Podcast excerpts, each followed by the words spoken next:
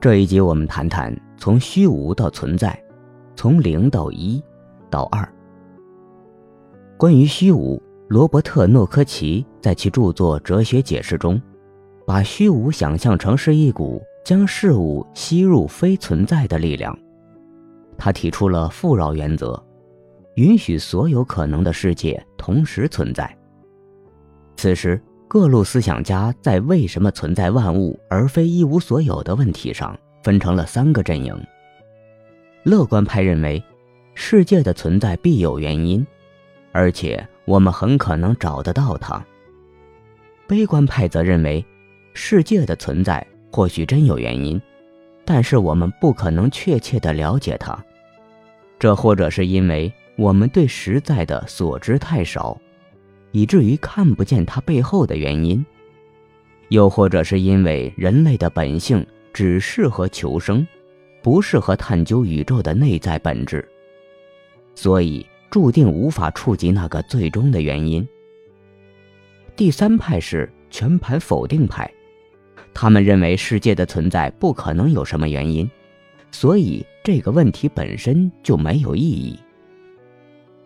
两千五百年前。由泰勒斯和他同时代的前苏格拉底哲学家提出了这样一个问题：万物是由什么构成的？在当时提出这样一个包罗万有的问题，或许显得天真乃至幼稚。但是，正如牛津大学的哲学家提摩西·威廉姆斯所说，那些前苏格拉底哲学家问出了人所能问出的最好的问题。正是对这个问题的艰苦求索，才导致了现代科学的诞生。威廉·詹姆士说：“从虚无到存在，没有逻辑桥梁。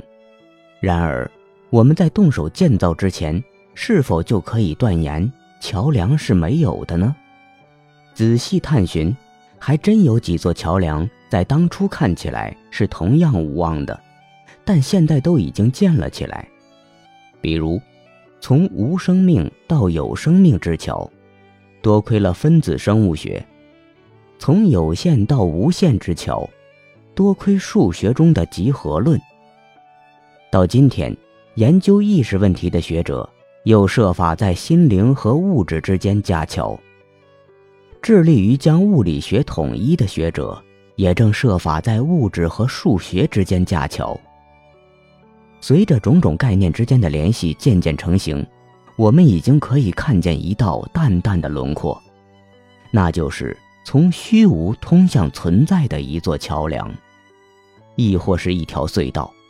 如果量子理论家说的没错的话，但愿那桥梁不只对聪明人开放。有些哲学家这样认为：有没有可能因为存在比虚无更好？他们自称是价值主宰论者，他们认为，宇宙之所以从爆炸中产生，或许是为了迎合善的需要。但是也有人认为，存在之所以盖过虚无，很可能只是盲目的随机事件。毕竟，万物存在的方式五花八门，比如，有可能存在一切都是蓝色的世界。一切都是冰激凌的世界，但虚无却只有一种。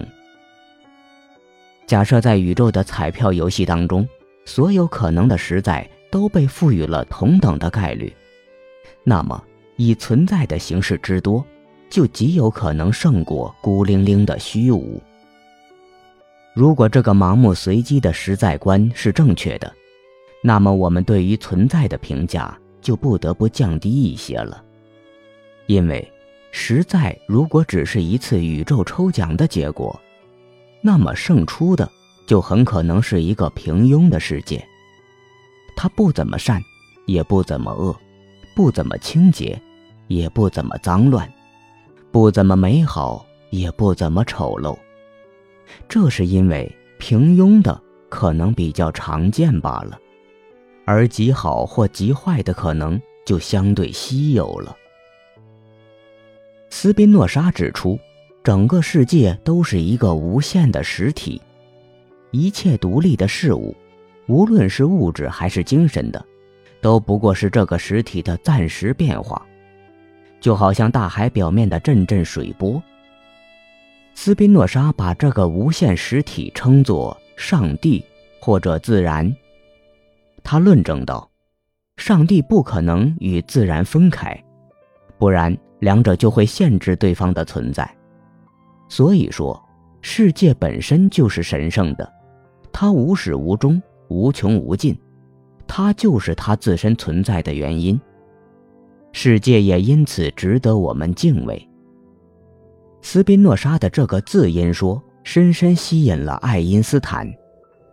当有人问爱因斯坦相不相信上帝时，爱因斯坦回答说：“我相信的是斯宾诺莎的上帝，我相信他在万物的有序和谐中显现自身，但是我不相信上帝会挂念人的命运和作为。”更有物理学家提出，在这个自因的机制当中。人的意识也发挥了不可或缺的作用。我们虽然只是宇宙中微不足道的一小部分，但正是由于我们的意识，整个宇宙才得以实现。这个观点被有的人称为“参与的宇宙”。他认为，实在是一个自我维持的因果循环。世界创造了我们，我们也反过来创造了世界。这有点像普鲁斯特的那部力作，其中记载了主人公在上千张书页中的进步和磨难。到了书的结尾，他又决心把我们一直在阅读的故事给创作出来。德国外交官兼哲学家马克思·舍勒曾说：“谁要是没有凝视过绝对虚无的深渊，他就不可能了解存在万物而非虚无。”这个事实中的积极含义。那么，下面就来稍稍涉足一下那道深渊。虚无在数学里有一个名字，那就是零，是由印度的数学家发明出来的，来源于印度单词三亚，意思是空虚、空洞。一开始，零不是一个数字符号。而是被当作标点符号。由意大利人在一三四零年发明了复式记账法，零才被用作了借款和贷款之间的自然分隔点。零还在数学家解等式的时候派上了大用场。如果一个等式可以写成 a/b 等于零，那么 a 和 b 中必定有一个为零。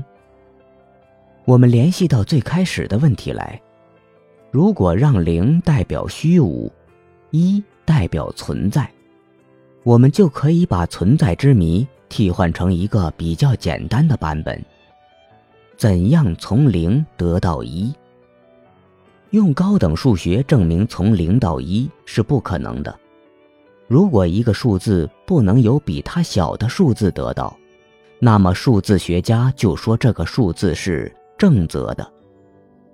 打个比方，如果数字 n 不能由数值小于 n、数量也小于 n 的数字相加得到，那么 n 就是正则的。很明显，一就是一个正则数，它不能由小于它的数字得到，因为比它小的只有零。零个零相加，结果还是零，因此你无法从虚无抵达存在。有人可能会立刻反问：零点五加零点五，零点一加零点九，不就等于一吗？我第一次看到这个问题时，也有这样的疑问，但紧接着敲了一下自己的脑袋，整个人类智慧的结晶不可能就这么不严谨。又仔细读了一遍正则的定义：n 不能由数值小于 n，且数量也小于 n 的数字相加得到，那么 n 就是正则的。两个零点五或者其他小数相加得到一，它们数值是小于一，但是两个这个数量大于一，所以。这个反驳不成立。一无法由小于它的数字得到。换一种我自己的理解就是，如果数量可以小于一的话，小于一的数乘以小于一的数，永远得不到一。奇怪的是，一并不是唯一一个不能这样得到的数字。二也是一个正则数，因为它不能由两个以下小于二的数字相加而成。各位可以自己尝试尝试。也就是说，你无法从一抵达多。剩下的有限数就不具备这个有趣的正则性了，它们都可以用较小的数字得到，比如数字三。就可以由一和二这两个数字相加得到，而且这两个数字都比三小。不过，由希腊字母欧米伽表示的第一个无限数，却又是一个正则数。因为，比无限数小的数字肯定是有限数，无限数无法由任何数量有限的有限数。相加得到。换句话说，你无法从有限抵达无限。我们再次回到从零到一这个问题上，还有什么办法可以将它们联系到一起吗？在虚无和存在之间的算术空缺可以填补吗？天才莱布尼茨找到了自己的方法。他不但是一位伟大的哲学家。还是一位优秀的数学家，他发明了微积分，几乎和牛顿同一时间。莱布尼茨用微积分得到了这样一个无穷级数，经计算得出这样一个等式：一除以二等于零。但很快被人推翻，人们借鉴他的想法，又得到了一个更加简单的等式。零等于一减一。但凡上过小学的人都会理解，负一加一当然等于零。有趣的就在这里，不是一和负一相加为零，而是零分裂为一和负一。本来是什么都没有，现在却有了两个什么，而且这两个什么还彼此对立。就像正能量和负能量，物质和反物质，阴和阳。我们可以把负一和一看作是两个实体，只是在时间中逆向而行。牛津大学的化学家，也是公开的无神论者彼得·阿金斯解释道：“对立的事物是由他们在时间中的不同行进方向区分的。”假设有了时间，则负一和一相互抵消，合并为零。时间允许对立的事物彼此分离，而两者的分离又标志了时间的产生。阿金斯认为，宇宙就是在这样的分离中自发产生的。这一切都来自零等于一减一。这个等式具有始料未及的形而上学意义。当然，算术并不是数学在虚无和存在之间架设桥梁时的唯一材料，其中还有集合论。在小学里，大家应该都学过一个名词——空集。空集是一个没有任何元素的集合，但是如何证明空集本身的存在？在数学里，空集只是一个约定俗成的东西。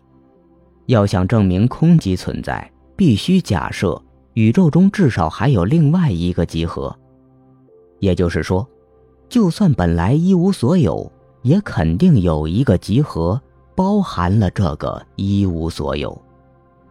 这个包含一无所有的集合外面，也就存在了一个含有。包含一无所有的集合的集合，以此类推，无穷扩展。就这样，从一个虚无的空集产生数量惊人的实体，这些实体是纯粹的抽象的结构，而且还能模拟数字的结构。数字又能以丰富的关联模拟复杂的世界，甚至是整个宇宙。到这儿就可以得出这样的结论：整个实在都可以从空寂中产生，从虚无中产生。当然，这还需要一个前提，就是真有一个虚无，也就是空集。物理学家约翰·惠勒就曾猜测，宇宙是由具备数学结构的信息组成。